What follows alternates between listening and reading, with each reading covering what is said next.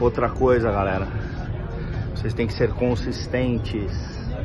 Vocês não podem ser pessoas que ganha, perde, perde, ganha, ganha, perde, perde, ganha, tá certo?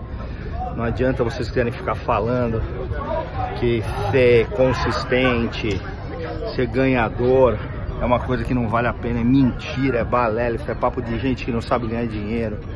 Quem é consistente, quem bate meta, quem consegue fazer as coisas direito é quem ganha dinheiro, tá certo?